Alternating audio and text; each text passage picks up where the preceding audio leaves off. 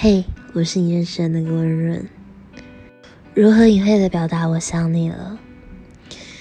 想你就像每天都要做的事情，比如说洗澡、吃饭、刷牙、洗脸，就好像它本来就跟我的生活一样密不可分。想你大概就是当我想要见到你的时候。我会希望我能够在第一瞬间就拥抱你，然后试着违背常理的希望时间停在这一刻。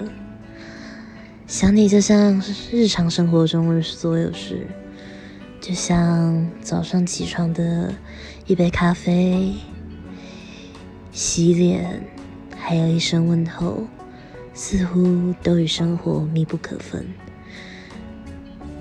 对，我是你认识的那个温润。